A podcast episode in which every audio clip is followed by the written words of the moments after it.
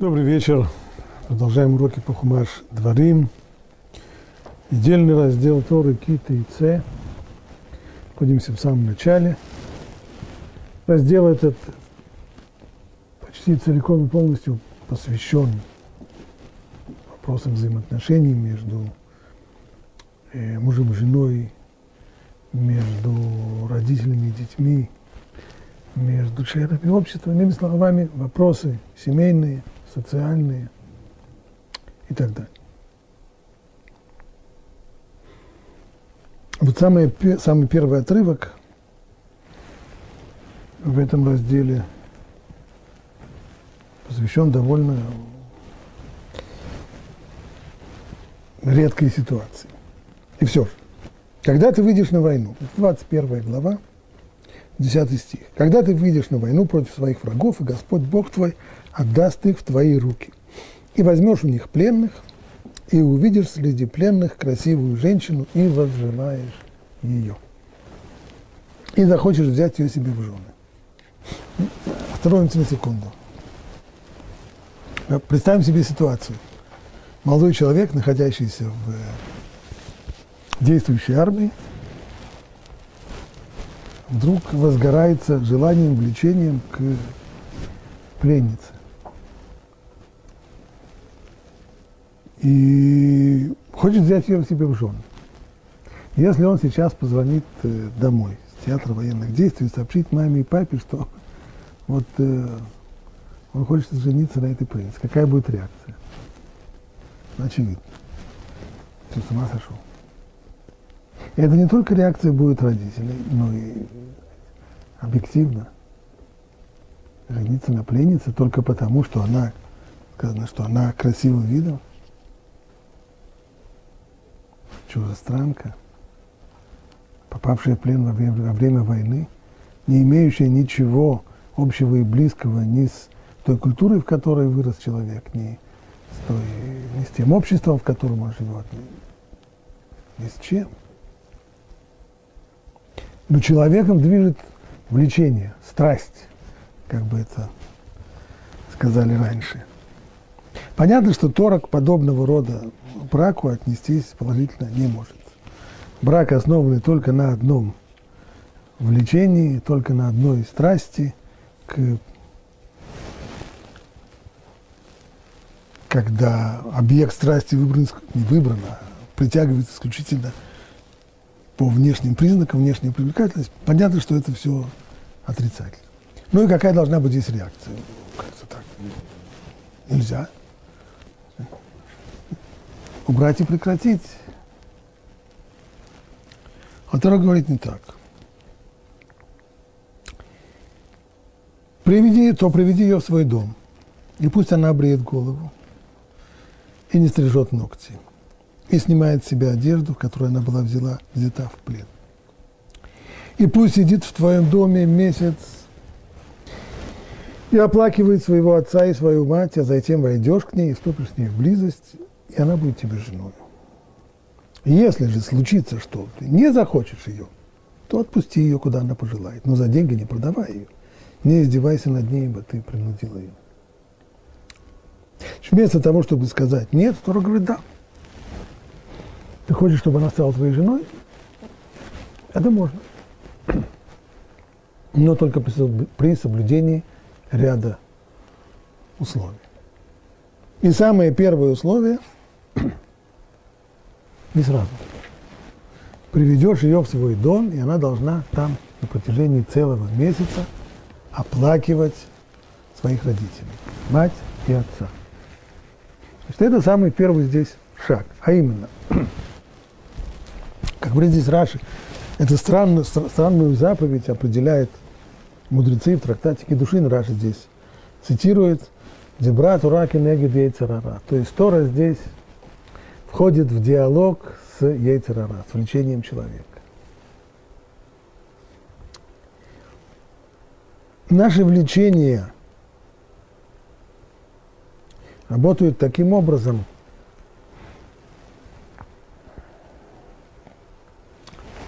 то, как говорят э, некоторые авторы, по поводу строчки из Перкея вот, да, Исакель бишлуша дворин, вейна табали деавера. Ты обрати внимание на три вещи, то есть три соображения, и тогда ты не попадешь в руки к, э, к нарушению. Иными словами, есть, нужно остановиться на дальних или, по крайней мере, на ближних подходах. Потому что если ты уже попал в руки к нарушению, то тогда ты уже остановиться не сможешь. То есть есть, человек может, безусловно, мы обладаем свободой выбора. Всевышний дал нам свободу выбора, это означает, что человек может подчиниться своему увлечению, а может и не подчиниться. И даже когда, когда он действует непосредственно под воздействием влечения, это произошло только потому, что он решил ему не подчиняться. Но дело в том, что вот эта возможность не подчиниться ему, она существует только на вот, дальних, ближних подступах к самому нарушению. Но когда человек приближается уже слишком близко, то тогда он начинает действовать как мотылек, который летит на огонь свечи, и хотя для него это будет последний полет в жизни, но остановиться он уже не в состоянии, потому что влечение оказывается сильнее его. Так и здесь. Тора прекрасно понимает. Тот, кто дал Тору, он сотворил мир и человека в нем. Он построил его психику со всеми ее матрицами и алгоритмами. Поэтому он прекрасно понимает, что если человек, в особенности находясь в таких форс-мажорных обстоятельствах, как война, при общем одичании и огрубении и пробуждении самых э, животных инстинктов, в этой ситуации, если человек проходит через определенную ступень, то сказать ему «нет» не имеет смысла, потому что он не найдет себе силы сопротивляться своему влечению, и он все равно нарушит. И тогда уже нарушит сознательно, не будучи в силах сопротивляться своему влечению. Поэтому в такой ситуации Тора говорит, не говорит нет, да, пожалуйста. Но, и здесь самое первое условие, не сразу, через месяц. Вот месяц пусть она оплакивает своих родителей, отца и мать. И расчет здесь достаточно очевиден. Дело в том, что влечение всегда толкает человека к его объекту страсти. Это всегда э, моментальная реакция на, внешнее раздраж... на внешний раздражитель. Представьте себе ребенка, который увидел шоколадную конфету. Хочу шоколадную конфету. Попробуйте ему сказать, ты получишь эту шоколадную конфету, но не сейчас, а когда? После обеда на сладкое. И что, ребенок этого приветствует? Нет, он начнет плакать. Хочу сейчас. Ребенок – это типичный пример человека, который действует под э, воздействием влечения, потому что у него другие силы его души еще не действуют. Он клубок таких влечений. И здесь мы видим это очевидно, что для него любая попытка сказать ему не сейчас, она не удовлетворяет, потому что страсть толкает его на то, чтобы получить объект своей страсти сейчас. Хочу сейчас. Потом уже будет неинтересно. Вот здесь вот человеку уже взрослому, в отличие от ребенка, с ним можно так говорить. Хорошо, ты получишь предмет своей страсти, но не сразу, а через месяц. Да дело в том, что через месяц, скорее всего, человек уже охладеет. И не исключено, что посмотрев через месяц на объект своей страсти, он не совсем поймет, что же его сюда привело и зачем ему это надо. К тому же, вот этот вот Тора здесь заботится о том, чтобы этот его взгляд на объект своей страсти был достаточно критичным. Что Тора требует? Во-первых, чтобы она сняла ту одежду, в которой была взята в плен. Как говорит здесь Раши, то, что принято у поклонников, то женщины, которые находятся на войне, наряжаются во время войны, чтобы склонить людей к блуду с ними. Так вот, пусть она снимет, пусть не предстает перед человеком в своем парадном виде, или словами Равирша, все эти перечисленные, описанные в стихах процедуры призваны уменьшить ее физическую привлекательность, чтобы какое-то время мужчина мог наблюдать ее в обыденном, непарадном виде в своем доме. И вот тогда у него будет время исследовать свое сердце и душу, прежде чем решить, брать ее в жены или нет. И тогда, если он решит все-таки, то это уже будет решение по размышлению зрелым, а не по сиюминутному влечению. И также следует понимать то, что говорится здесь, что она должна обрить себе голову, и пусть не стрижет ногти, чтобы она противила ему, как пишет Раши, и должна сидеть именно в твоем доме, и Раши здесь комментирует в помещении, которым ты постоянно пользуешься, и тогда входишь, наталкиваешься на нее, выходишь, опять наталкиваешься на нее, видишь ее в слезах, она оплакивает, неприглядный, все это, чтобы она ему опротивила. И тогда совершенно естественно Тора заключает, что если же случится, что ты не захочешь ее, что, безусловно, реально может случиться после того, как целый месяц человек остывает и видит ее в таком непривлекательном виде, тогда очень может быть, что не захочешь. И тогда отпусти ее, куда она пожелает, но только нельзя ее продавать как рабыню, это, на это Тора никакого права не дает. И при всем при том, продолжают дальше комментаторы, то обстоятельство, что за этим сюжетом непосредственно следуют стихи 15-18, должно навести нас на размышление. Так что сказано вот после этой, этого закона о красивой пленнице? Следующий отрывок. Если будут у человека две жены, так начали мы здесь с одной жены и то – совсем в неидеальных условиях, человек, который думает жениться на пленнице, а вот у человека будет две жены, одна любимая, а другая ненавистная. И родят они ему сыновей, любимая и ненавистная. А первенец будет у ненавистной. То в тот день, когда он будет оставлять сыновьям все, что у него есть, он не может предпочесть сына любимой, сыну ненавистной, который первенец. Если будет у человека две жены, любимая и ненавистная. Следующий отрывок. Если будет у, у человека строптивый сын, который не слушается голоса своего отца и своей матери. Какая связь между этими тремя отрывками, кроме того, что все они говорят о вопросах семейных. Указывают наши мудрецы, связь она естественная. Тора хочет сказать, каковы последствия поступка. Не запрещает здесь Тора однозначно, говорит, что ты можешь взять себе эту женщину в жены. Но ты должен знать, что тебя ждет. Первое.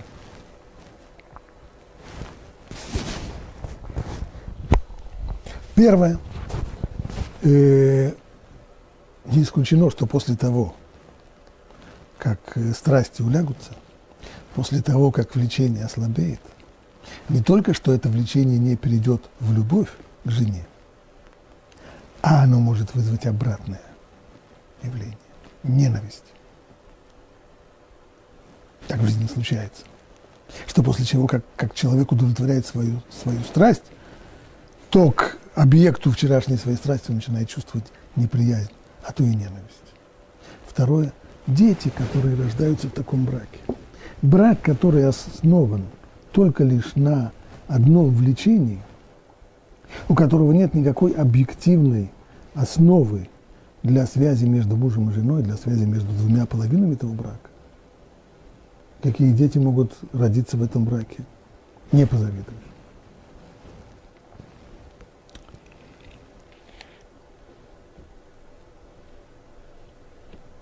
Для того, чтобы лучше понять вот эту логику этого отрывка, обратим внимание на то, какой метафорой воспользовались наши мудрецы, объясняя эту логику в Талмуде.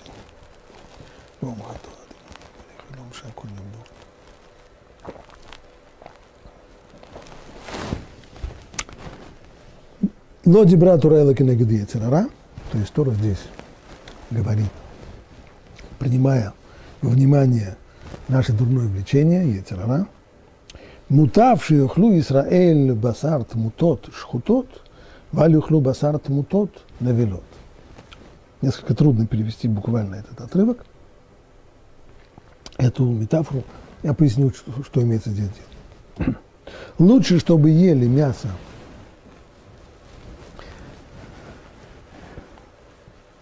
животного, которое вот-вот умрет, но его успели зарезать, чем ели бы его уже после того, как оно станет падалью. Еврейский закон запрещает в пищу мясо животного, которое сдохло. Да, падаль в пищу запрещена. Для того, чтобы мясо было разрешено в пищу, оно должно, э, животное должно быть зарезано определенным образом. Так есть ряд условий, при помощи которых разрешается э, это мясо. А теперь представим себе ситуацию, в которой человек замечает, что в его стаде есть животное, скажем, корова или, или овца, которая больна, и больна серьезно. Вот-вот она умрет. Ну, что сделать, чтобы... Жалко же, пропадает. Чтобы спасти. Зарезать ее моментально. По крайней мере, она будет разрешена в пищу, можно будет ее... Если ее невозможно будет спасти, то, по крайней мере, зарезать. Иначе, если дать ей умереть своей смертью, то тогда с паршивой овцы хоть шерсти клок, но, в общем-то, будет большой урон. С точки зрения буквы закона, мясо такого животного, конечно, будет разрешено, поскольку его успели зарезать при жизни, до того, как это животное э, умер, умерло. Но при всем при том, это, в общем-то, животное, которое уже, как это ну, в русском языке называлось, дышало на ладан. Ну, животное на ладан не дышит, но, по крайней мере, вот-вот должно было, вот-вот должно было умереть.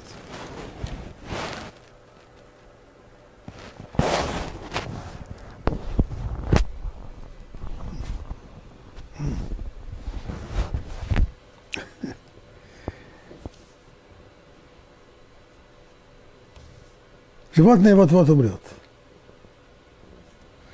То есть мясо-то его, в общем, это мясо больного животного. Оно за, за минуту до, до, до оно, оно при смерти, но его успели зарезать. Конечно же, лучше так. Конечно, лучше так и съесть формально разрешенное зарезанное животное, чем есть падаль, которая запрещена и формально. Но вместе с тем мясо остается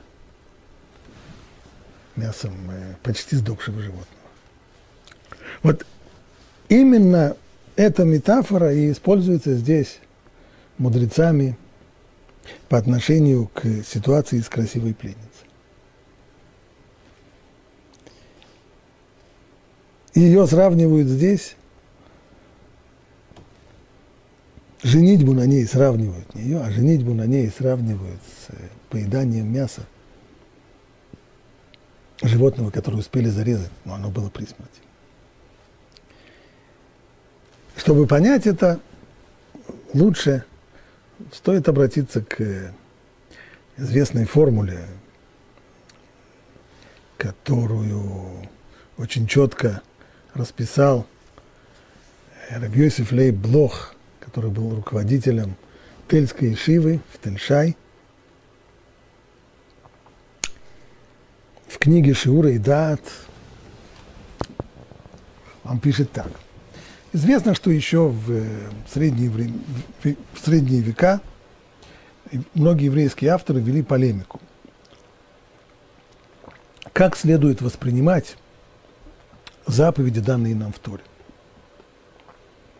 Являются ли заповеди, данные нам в Торе, чем-то, что похоже на предписание врача – или же это царские указы. Поясни. Врач, которому, который приходит к больному, он хорошо он изучал свое ремесло, и он хорошо знает и строение организма, и последствия различных привычек жизненных наших и болезней, которые нас время от времени посещают. Поэтому такой врач может предостеречь человека. Не делай так-то и не делай так-то. А вот так-то наоборот делай. Ходи пешком, не ешь поздно на ночь, пей достаточное количество жидкостей, не кури, не злоупотребляй такими-то продуктами. Вот это можно в меру, а это вообще нельзя. И вот желательно есть такие вещи тогда-то.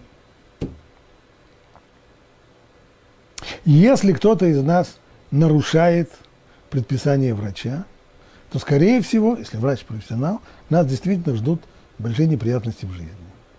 Плохое самочувствие, боли, может быть, даже болезни.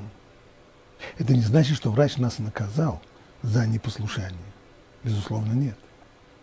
Это означает только, что поскольку врач хорошо знает природу и природу нашего организма, и природу окружающую нас, то он заранее предупреждает нас о естественных последствиях. Ничего больше. И эти естественные последствия, даже если мы попросим у него прощения за то, что мы пренебрегали его рекомендациями, его предписаниями, и в результате этого у нас сейчас болит живот, то при всем при том, что он простит нас за то, что за пренебрежение, но боли в животе это не уберет. Потому что возникла некоторая объективная реальность. То есть по отношению к заповедям это будет означать следующее. Всевышний создал этот мир – И создав этот мир с определенными причинно-следственными связями в нем, он в Торе предупреждает нас. Вот так-то делать не следует, и так-то делать не следует. Ибо эти заповеди, которые он дает, это его предписания, ограничения, предостережения, они основаны на объективной реальности созданного мира. Объективная реальность, которую нам изучение при помощи э, естественных наук ничего не даст, поскольку эти реальности объективные, они не материальные, они духовные, но они не менее реальные от этого, они не менее объективны. Это один возможный взгляд. Второй возможный взгляд. Заповеди не отражают объективной реальности созданного мира. Заповеди – это и Тора повелела отказаться от э, запрещенной пищи, я не знаю, например, от свинины, не потому, что эта пища чем-то вредит человеку, не физически, не духовно, а потому что это указ царя. Про указы царя не спрашивают, а почему? Если царь повелел в своем государстве, издал такой-то закон, в соответствии с которым следует делать так-то и так-то, то вряд ли мы придем к вопросам к царю и спросим, Ваше Величество, а почему вот так-то? А нельзя ли вот объяснить, в чем, в чем здесь дело?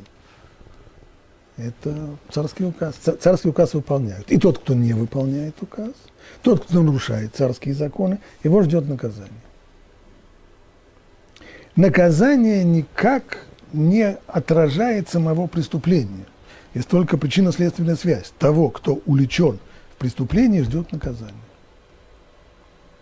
Но если человек нарушил закон, э, предположим, по этой улице, это улица одностороннего движения, а он ехал по этой улице в другую сторону, и его поймают и дадут ему штраф, то штраф и уплаченная сумма штрафа никоим образом не отражает саму суть преступления, того, что он ехал в, в другую сторону. А есть здесь факт нарушения административных правил и законов, и это влечет за собой наказание. В отличие от этого, когда мы говорим о предписаниях врача, то там нет преступления наказания, там есть естественный результат человеческих поступков. В отношении к Торе и заповедям второй взгляд, второй аспект будет выглядеть так. Всевышний дает нам законы, законы эти нас обязывают и не потому, что нарушение их приводит к какому-то вреду, и не потому, что они основаны на каких-то объективных реалиях, они а, основаны на субъективной воле того, кто эти законы дал. Он дал эти законы для того, чтобы мы, как его рабы, как люди, служащие Богу, соблюдали их. Если мы их не соблюдаем, нас ждет наказание. Если соблюдаем, нас ждет поощрение. Вот такие два взгляда. Ну, естественный вопрос, а если есть два взгляда, то какой из них прав? И еще более естественный ответ, а оба взгляда правы. Точнее, есть оба аспекта в заповедях. Заповеди, во-первых, действительно основаны на объективной реальности созданного мира. И нарушение этих заповедей естественным образом ведет к определенным последствиям, подобно к тому, как злоупотребление нездоровой пищей естественным образом ведет к заболеваниям. Но вместе с тем, в добавление к этому, эти законы еще и имеют характер служения тому, кто их дал. Это еще и царский указ, который принимают и выполняют, не рассуждая. Не всегда оба аспекта будут присутствовать. Может быть ситуация, в которой будет присутствовать только один аспект. Ну, возьмем хотя бы пример нарушения.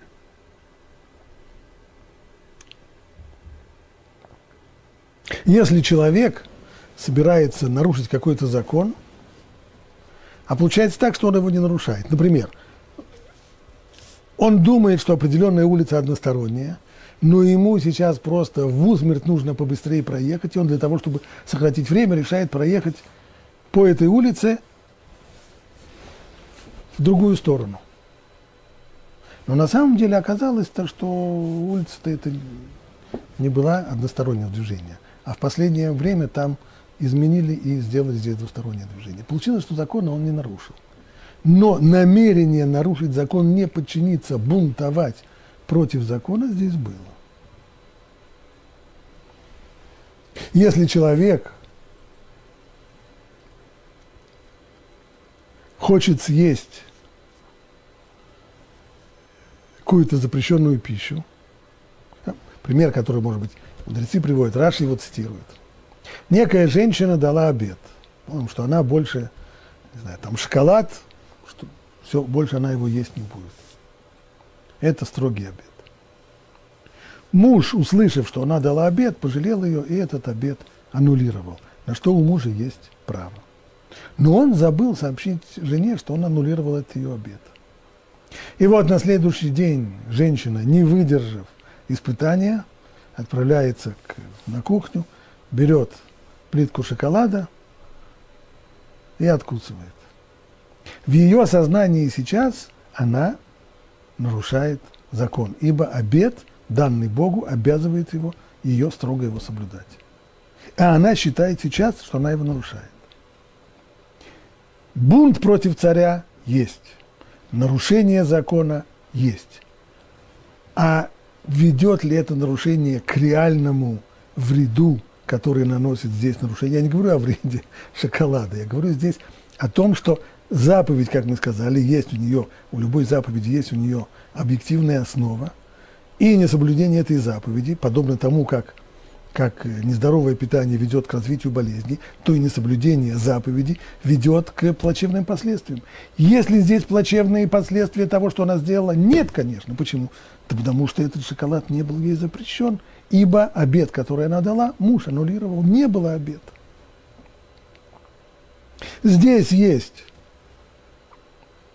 нарушение закона, здесь есть бунт против царя, который дал запрет, который запретил нарушать свой обет, но объективного вреда своей душе женщина здесь не нанесла.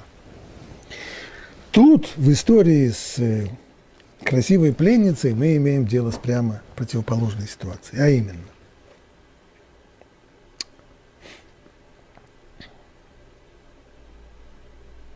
Брак такой, как мы говорили, он безусловно отрицательный. Брать жену на основе того, что она красива видом, и человек испытывает к ней влечение, страсть. И это единственная основа брака, когда эта женщина к тому же еще и не еврейка, а чужестранка, и, и относится, может быть, к идолопоклонникам и так далее. Никаких основ для брака нет.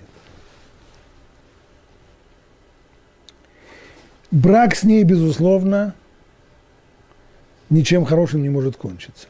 К тому же он должен быть еще и запрещен формально. Да, это второй аспект. Закон царя. Но вот здесь, понимая, что человек, находясь в этих экстремальных обстоятельствах, на войне, будучи, подойдя слишком близко к объекту своего влечения и не будучи в состоянии остановиться, Тора здесь не запрещает эту связь. Это значит, что в данном случае удаляется второй аспект – царский указ. Есть формальный запрет, нет формального запрета. Подобно тому, как нет формального запрета, есть мясо скотины, которая была при смерти, но ее успели зарезать до того, как она испустила дух. Формального запрета нет, Тора убрал. Но это не значит, что в тот момент, когда убран формальный запрет, то объективный вред – тоже аннулируется. Он никуда не денется, он остается. Мясо этой скотины, она была, она, она, она была при смерти, она была больная.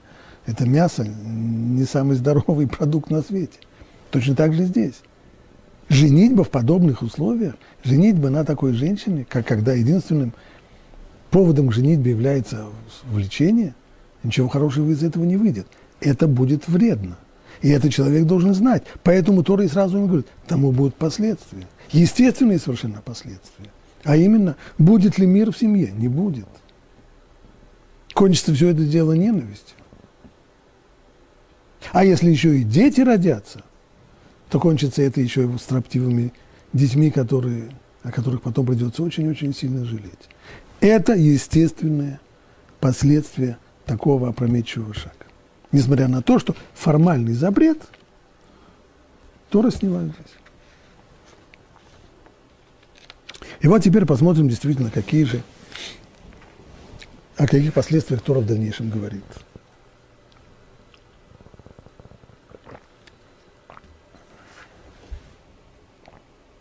Если будут у человека две жены, одна любимая, одна ненавистная, и родят они ему сыновей, любимая и ненавистная, а первенец будет у ненавистной.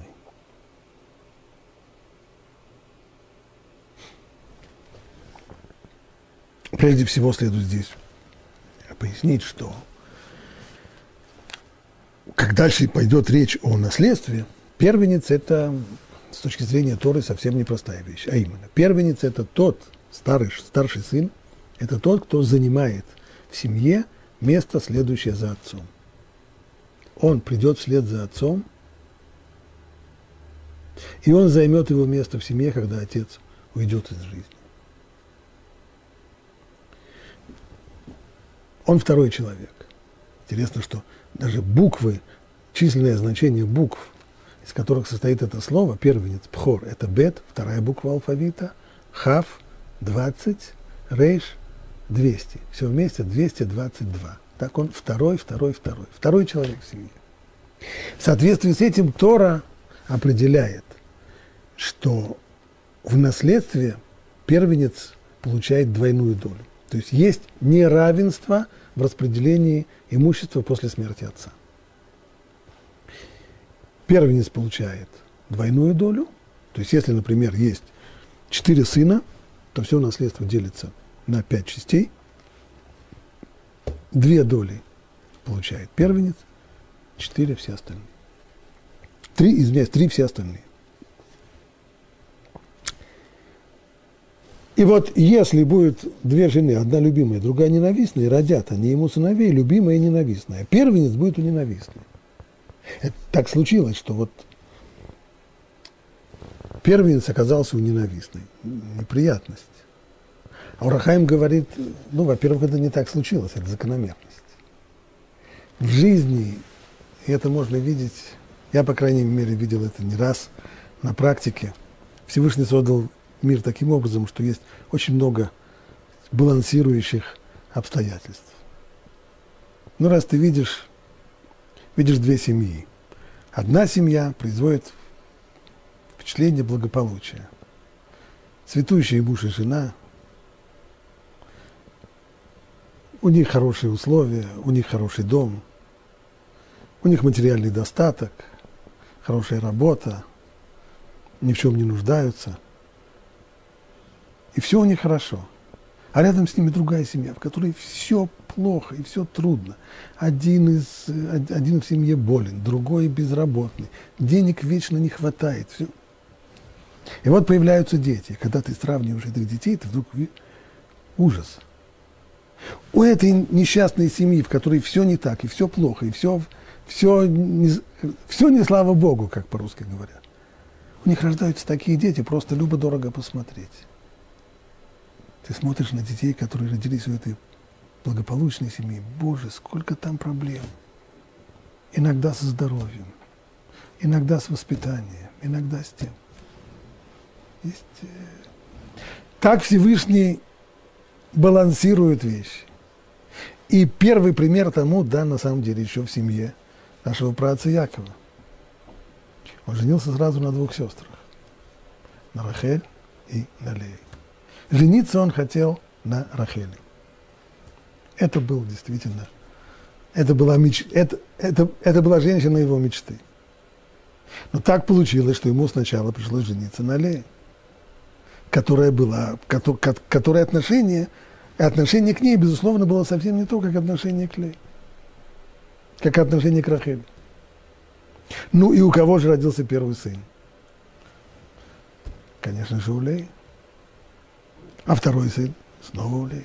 А третий и в конечном итоге вот этот вот баланс в семье был достигнут именно благодаря тому, что дети рождались именно у Леи. На протяжении многих лет была бесплодной. Так и здесь. Есть две жены, одна любимая, одна ненавидимая. Родят они ему детей. У кого будет первенец? У ненавидимой. И вот тут человек понимает, что сын ненавидимой жены должен получить двойную долю в наследстве. А сын любимой жены – нет. А нельзя ли переиграть и сказать, то в день, когда он будет оставлять сыновьям все, что у него есть, не может предпочесть сына любимой сыну ненавистной, своему первенцу. Но должен предпочесть первенца, сына нелюбимой, и дать ему вдвое больше из того, что окажется у него, ибо тот – начало его силы – и за ним право первородства. То есть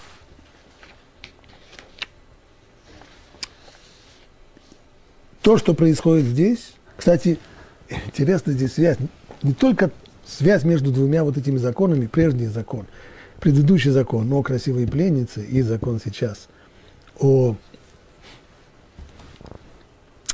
о, наслед, о наследстве – с одной стороны, связь между ними мы уже говорили выше, что это последствия той женитьбы нежелательной, которую человек допустил, то ждет его в дальнейшем конфликтной ситуации в семье. Но есть еще одна связь. В, в обоих случаях здесь действуют человеческие симпатии. Почему он женился на этой, почему он хочет жениться на этой красивой пленнице? Потому что к ней его влечет. Здесь разум его не работал в этом вопросе, на какой женщине жениться. Здесь дальше идут снова симпатии. Теперь уже симпатии переходят на второе поколение. Есть сын той жены, которая более симпатична человеку, и есть сын жены, к которой он испытывает меньше симпатии. Можно ли здесь переделать? Равир пишет здесь, в качестве предупреждения, вслед за законом о красивой пленнице следуют законы, касающиеся проблем, которые возникают в связи с неладами в отношениях между супругами и между родителями и детьми. Откуда берутся эти нелады в отношениях между супругами, в отношениях между родителями и детьми, вызванных чувствами симпатии и антипатии. Вследствие неравного раздела наследства, то, что закон Торы определяет – что первенцу полагается двойная доля. Эти нелады способны привести к расколу семьи и к ненависти, которая будет накапливаться на протяжении поколений. С одной стороны, Тора дает, предоставляет отцу определенную свободу в наделении наследников имущества. А с другой стороны, она здесь ограничивает эту свободу. Не все, что он хочет сделать, ему позволено. В данном случае поменять и дать право первородства сыну любимой жены по отношению к сыну ненавидимой жены, этого сделать он не может. И, наконец, следующий отрывок. Если будет у человека строптивый сын, если быть более близким к тексту, то прочитать это надо так. Если будет у мужа строптивый сын, который не слушается голоса своего отца и своей матери. И они наставляли его, но он не слушается их. То пусть отец его и мать его возьмут его и выведут к старейшинам его города и к воротам места, где он живет. И скажут старейшинам этого города, этот наш сын беспутен и непокорен. Он не слушается нас, обжирается и пьянствует. И пусть все люди города закидают его камнями, и он умрет. Так искорени это зло из своей среды, а весь Израиль услышит и ужаснется.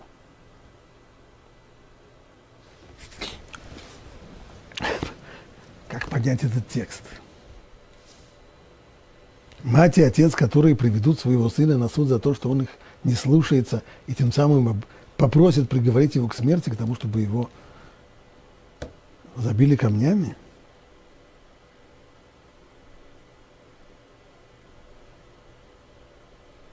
И не только поведением отца и матери здесь непонятно, а где здесь вообще состав преступления.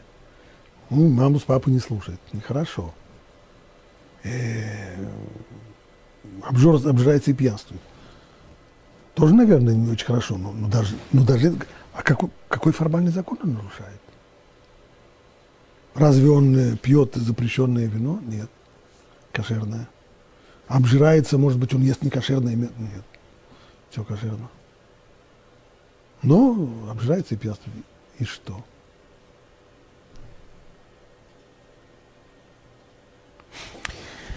Раши цитирует здесь Талмуд и пишет так. То, что сказано, что если у человека, если у мужа будет строптивый сын, который не слушается голоса своего отца и своей матери, и они наставляли. Что значит наставляли? Читали ему наставление? Нет, имеется в виду другое. Что они привели его в суд, Бейдин, и в присутствии трех судей предупредили. То есть суд ему выносит предупреждение.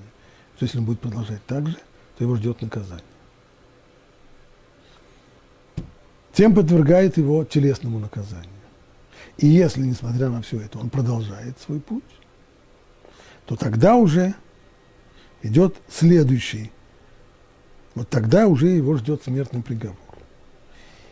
И, и мудрецы, исследуя здесь этот текст, указывают, что на самом деле для того, чтобы получить этот смертный приговор, должны быть соблюдена, соблюдены очень много условий. Среди них – Вообще строптивому сыну не полагается смертная казнь, пока он не совершит кражу. То есть имеется в виду, что он просто э, ест и пьет, обжорствует и пьянствует. Имеется в виду, что он крадет мясо и вино у своего отца. И не съест за раз тартимар мяса. Тартимар мяса, тартимар – это греческая мера. Веса приблизительно это половина римского фунта, римской мины. То есть это 170 160-170 грамм мяса. Это не, это не фунтовый бифштекс, это обычная, обычная ресторанная порция. И не выпьет за раз половину лога вина. Половина лога вина – это 0,33 литра вина, тоже совсем немного. Но вино должно быть итальянское именно. То есть э, отличного качества вина. Кто сказал вообще, что речь идет именно о вине и мясе? Может быть, он обжирается мороженым или шоколадом, или, или пьянствует, э, пьет ликер или еще что-нибудь. Это говорят наши мудрецы, из стиха видно, что это не так из другого, как сказано в другом месте. Не будь среди упивающихся вином, среди обжирающихся мясом. Значит, слово обжорство в, то, в Торе относится именно к обжорству мясом, пьянство к вину, и пока еще все не ясно, каким образом это приводит, где, где здесь состав преступления, говорят мудрецы, строптивый сын приговаривается к смерти из-за того, к чему он придет в конце пути, на который он встал. Тора видит здесь логическое развитие. В конце концов, он растратит все имущество своего отца, но будет по-прежнему искать то, к чему привык. То есть, если он с молодых ногтей привыкает пьянствовать и обжорствовать, употребление мяса и вина входит у него в привычку. И если имущества отца уже на это не хватает, а привычка у него уже есть, то он будет искать другой способ удовлетворить свои, свои желания. И не найдя этого, будет выходить на большую дорогу и грабить людей. То есть, э, в общем-то, на вышку он себе в какой-то момент заработает. Поэтому Тора сказала, лучше ему умереть неповинным, нежели виновным. То есть здесь есть, на первый взгляд, случай совершенно уникальный, в котором человек наказывается не за преступление, которое он сделал, а за то преступление, а, он даже не, за, не наказывается, а здесь ему выдается смертный приговор для того, чтобы не дать ему совершить преступление. Чтобы он, он умер невинным, а не умер обвиненным в, в убийстве или, или что-нибудь в этом роде.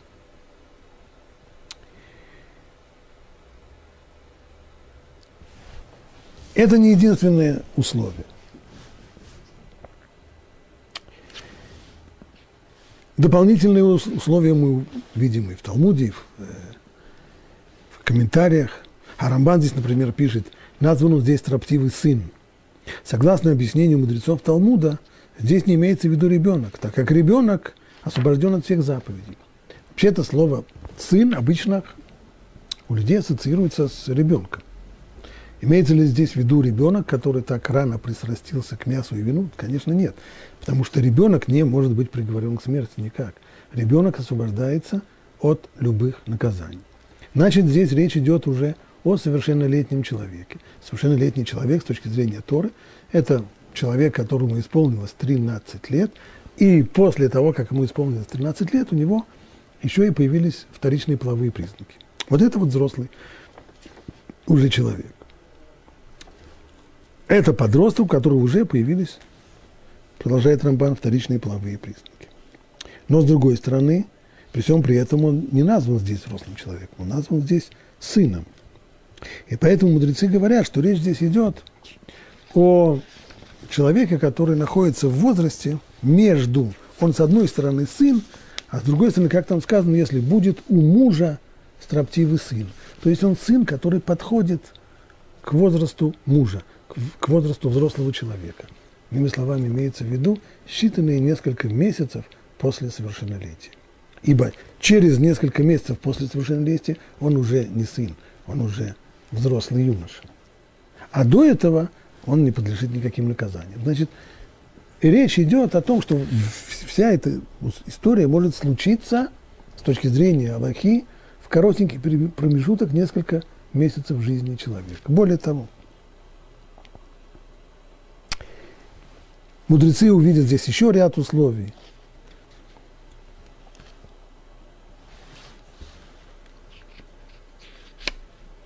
По поводу отца и матери, они должны говорить одинаковым голосом, они должны быть совершенно одинаковыми. Иными словами, если, если посмотреть все условия вместе, то довольно быстро становится понятно, что не только что такого прецедента никогда не было – но и он попросту невозможен практически. Теоретически это возможно, но практически это невозможно. Так, чтобы сошлись все-все условия, это нереально. Стало быть, для чего тогда записана вся эта ситуация в Торе с ее законами? Стало быть, она чисто теоретическая. для того, чтобы мы из нее сделали себе выводы необходимые, педагогические выводы, чтобы мы открыли какие-то основы, необходимые для воспитания детей.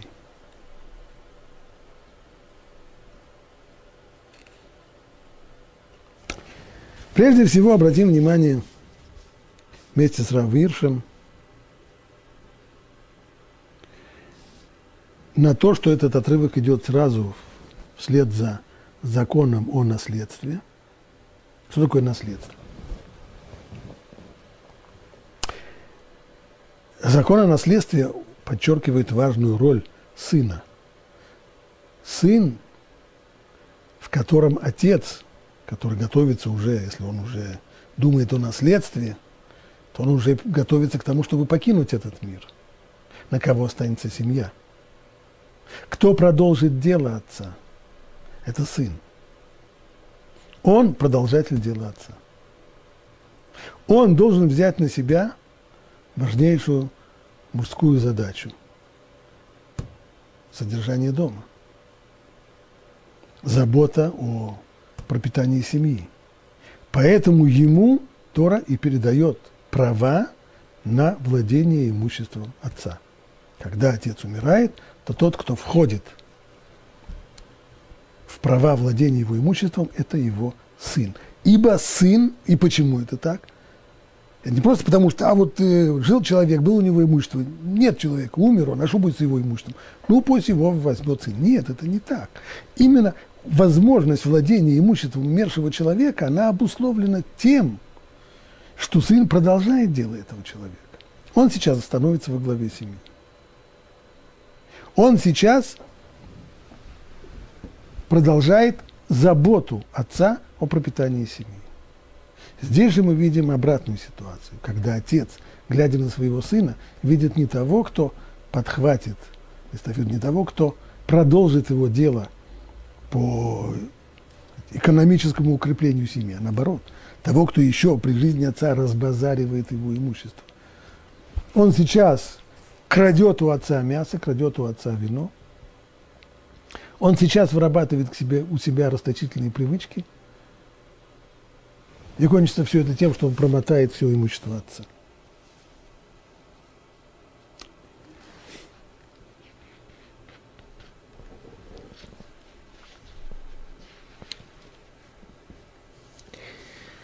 Второй важный момент, который следует здесь усмотреть. Мы сказали время, в которой Тора вот эту вот теоретическую ситуацию поместила, это время сразу после совершеннолетия, когда первые месяцы после того, когда ребенок становится бармицем. Это время полового созревания. Это время, когда у ребенка проявляются его первые влечения в сексуальной сфере. Казалось бы, это время, когда то, что растет у человека – это именно яйцерара, это именно дурное влечение человека. Но именно в этот момент Тора ожидает от него прямо противоположно. Ведь именно в этот момент человек становится бар -мицва. Что такое бар -мицва? Сын мицвы. Он становится обязанным исполнять мицвод. До этого нет. Почему? Потому что до этого он не в состоянии был, даже все понимая разумом, он не в состоянии был противостоять своим влечениям.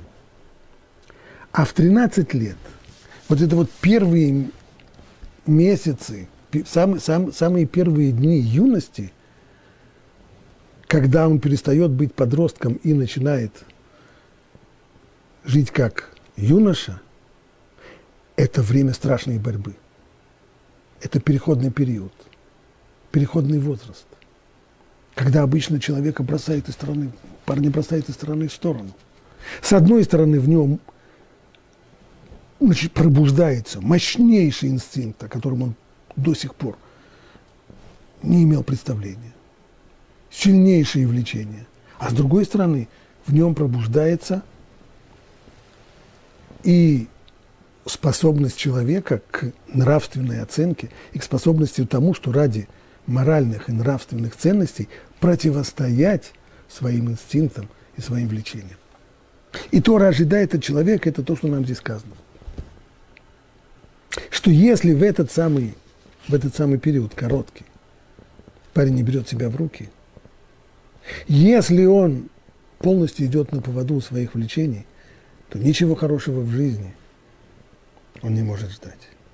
Именно в эти самые первые месяцы и годы взрослой жизни он должен найти в себе силы противостоять своим пробуждающимся и усиливающимся влечениям и предпочитать моральные и нравственные ценности своим физическим влечением. Но есть здесь еще одна важная вещь. Отец и мать, которые приходят здесь жаловаться на своего сына, говорят, он не слушает нашего голоса, он не слушается нас. Мудрецы говорят, что вся эта история возможна только в случае, когда отец и мать говорят одним голосом.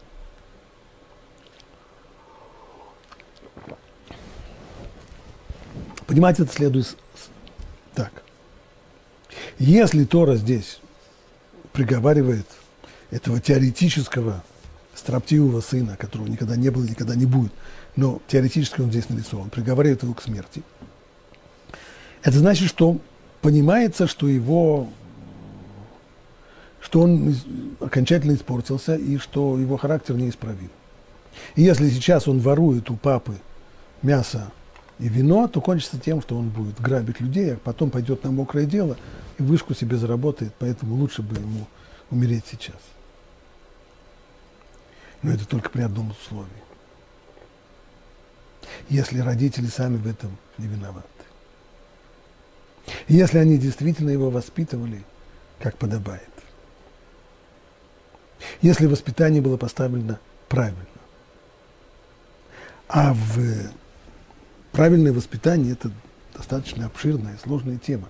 Но одна точка, один из аспектов правильного подхода к воспитанию скрывается здесь. Мать и отец должны говорить одним, они должны говорить в один голос. Словами Равирша. Лишь в том случае, если у ребенка есть отец и мать. Или в том случае, когда отец и мать одинаково стремились оказать на него свое влияние, как воспитатели, или в том случае, как говорится в 20 стихе, если он не слушается нас, то есть оба родителя говорят одно и то же. Если оба одинаково серьезно с достоинством относятся к ребенку, и самое главное лишь в том случае, если оба родители едины в своих мыслях и желаниях по поводу воспитания, тогда они могут сказать, что не виноваты в том, что их ребенок испортился. Если отсутствует хотя бы один из этих факторов, тогда испорченность сына вовсе не является доказательством того, что, он, что у него такой отвратительный характер и неисправимый врожденный, врожденный э, недостаток. Если отец и мать не говорят в один голос, если между ними нет согласия по поводу воспитания ребенка, один тянет в одну сторону, а другой в другой, то воспитание это будет закончиться очень плачевно. И в порче ребенка будет виноват не его характер, а будут виноваты его родители. Ребенок очень быстро еще, подсознательно, в самом младенческом возрасте научится играть на этом противоречии между родителями. Затем он научится их сталкивать. Затем он быстро поймет принцип древних римлян «разделяй и властвуй». И вместо того, чтобы родители воспитывали его, он будет воспитывать родителей, властвовать над ними, используя принцип «разделяй власть». И тогда действительно, что можно ожидать от такого ребенка? Но это не означает, что он обладает вот таким вот неисправимым тяжелым характером. Он воспитан таким образом, и виноваты в этом только его родители. Вот какие, какой педагогический урок, хотя бы один, единственный, можно извлечь из этой теоретической истории, из этой теоретической ситуации по поводу строптивого сына, которого никогда не было и никогда не будет, и дан он нам только для того, чтобы изучать эту тему и углубляться в нее.